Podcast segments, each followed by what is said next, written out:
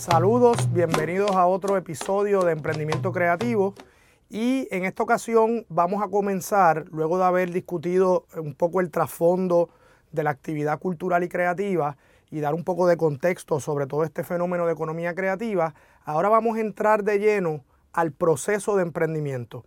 Eh, el emprendimiento, más allá de ser una mentalidad y una, una forma de pensar, también es una metodología. Es una metodología que comienza por la identificación de oportunidades, eh, que luego pasa a la generación de ideas para solucionar esos problemas o esas brechas que hemos identificado, la validación de esas ideas, el desarrollo de un modelo de negocio que garantice la sustentabilidad del proyecto, luego una fase de desarrollo y una fase de ejecución.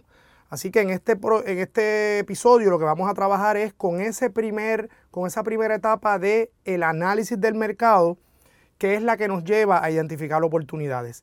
Y en el caso del emprendimiento cultural y creativo, tiene la característica que puede darse de dos maneras distintas. Hay una línea continua entre una orientación al producto, es decir, cuando ya nosotros tenemos claro cuál es esa actividad cultural, artística o creativa que queremos desarrollar, y en otros casos una orientación mucho mayor hacia el mercado, es decir, identificamos una necesidad en la demanda y desarrollamos un producto o servicio para atender esa necesidad.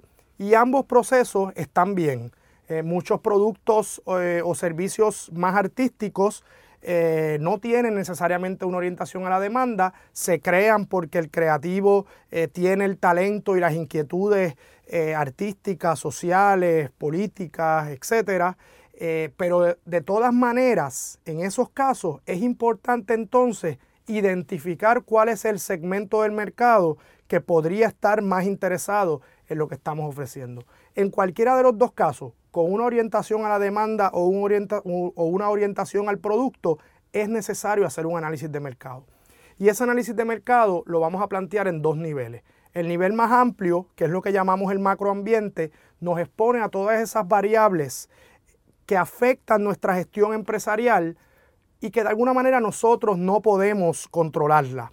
Eh, ahí hay variables como el contexto económico de un país o de una región, el contexto político, eh, legal, eh, el tema tecnológico, el, el tema inclusive variables demográficas, eh, que también intervienen en esto y factores sociales. O sea, hay que hacer un diagnóstico de todo ese contexto económico, social, político, legal y tecnológico para saber qué retos, oportunidades vamos a identificar en nuestra gestión.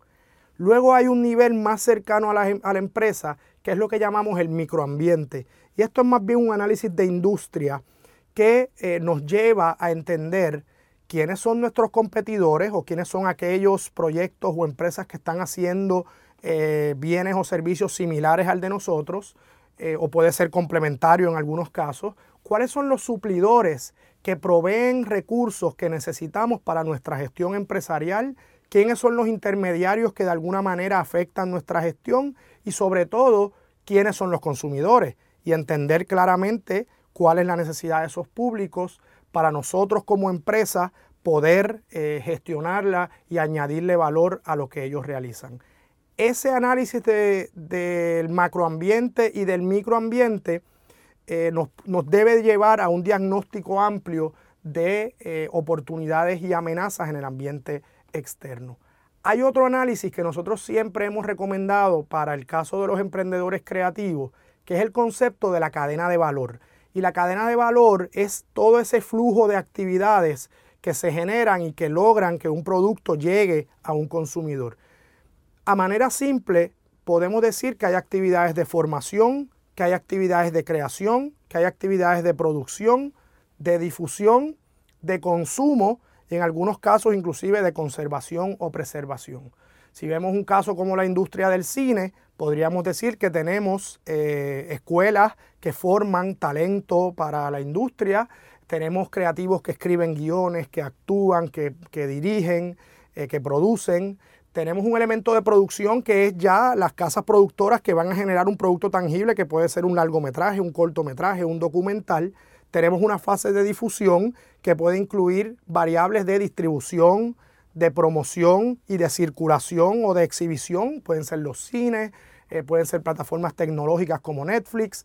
todo eso cae dentro del componente de difusión y finalmente tenemos el consumo. Tenemos allá afuera consumidores que interesan algunas ofertas audiovisuales eh, y que tienen distintos segmentos e intereses. Y finalmente, pues hay un tema de patrimonio documental, de cómo se, se protege unas manifestaciones y se, y se le da acceso a nuevas generaciones a que las consuman.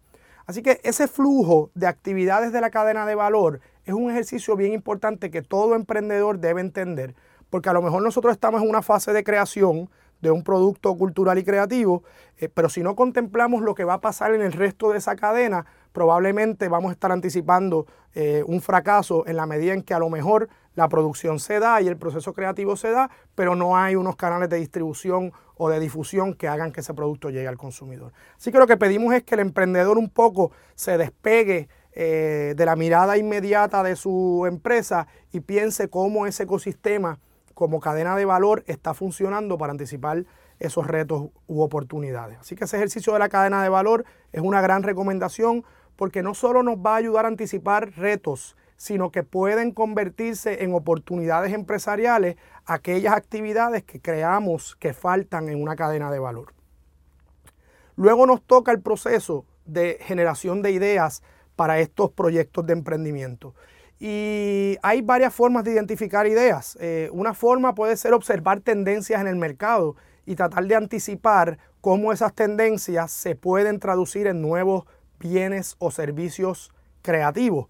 Todo el tema digital definitivamente está abriendo un montón de puertas que los emprendedores pueden utilizar para innovar en sus, en sus productos y servicios.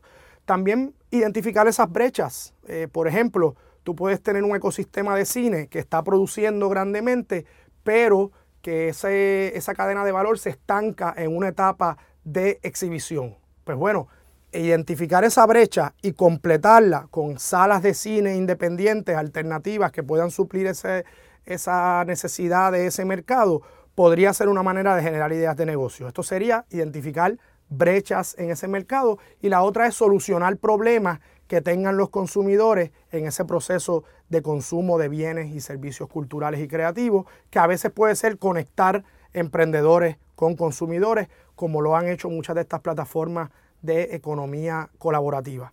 Luego viene un ejercicio bien importante de validación de las ideas. Es decir, las ideas son, el, el, ejercicio de generación de ideas es un proceso creativo, pero no es hasta que mezclamos esto con un ejercicio científico de investigación que vamos a saber si esa idea puede pasar al próximo nivel de ejecución. Y la validación de ideas muchas veces puede ser una validación, una validación técnica del producto o servicio, puede ser una validación también financiera y saber si esto es costo efectivo a nivel económico. Y también hay una validación organizacional en la medida que tenemos que estar seguros de que tenemos los recursos para llevar este nuevo producto o servicio al mercado. Así que siempre es bien importante y dentro de esto hay una, hay una mentalidad de prototipar. Mientras más rápido yo puedo llevar ese producto a mi potencial cliente, voy a estar seguro si realmente hay una necesidad. Y, hay una necesidad que estoy cubriendo y si realmente genera valor para los consumidores. Eh, ese ejercicio de llegar al cliente es clave. Y otro tema es la disposición a pagar. No solamente es que la persona le guste el producto, servicio o la experiencia que estoy diseñando eh, dentro de la economía creativa, sino estoy dispuesto a pagar por consumir esa oferta. Eso es una pregunta que todo emprendedor debe tratar de contestar yendo directamente al cliente. En la medida en que yo desarrollo esas, esas pruebas y esos prototipos, voy a estar más cercano a eh, encontrar una solución a esa pregunta.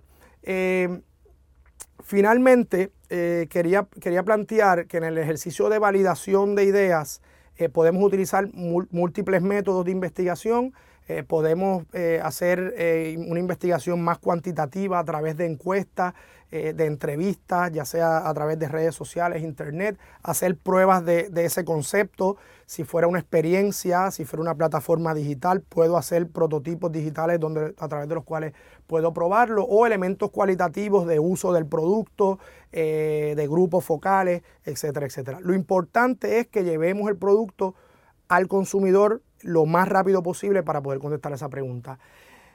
Creo que en ese ejercicio de validación tenemos que responder a la pregunta de qué realmente nos hace diferentes. O sea, cuál es esa ventaja competitiva sostenible que tiene nuestro ofrecimiento y también validar que realmente hay un mercado potencial que puede estar dispuesto a eh, consumir este producto y hacer que sea un emprendimiento eh, sustentable.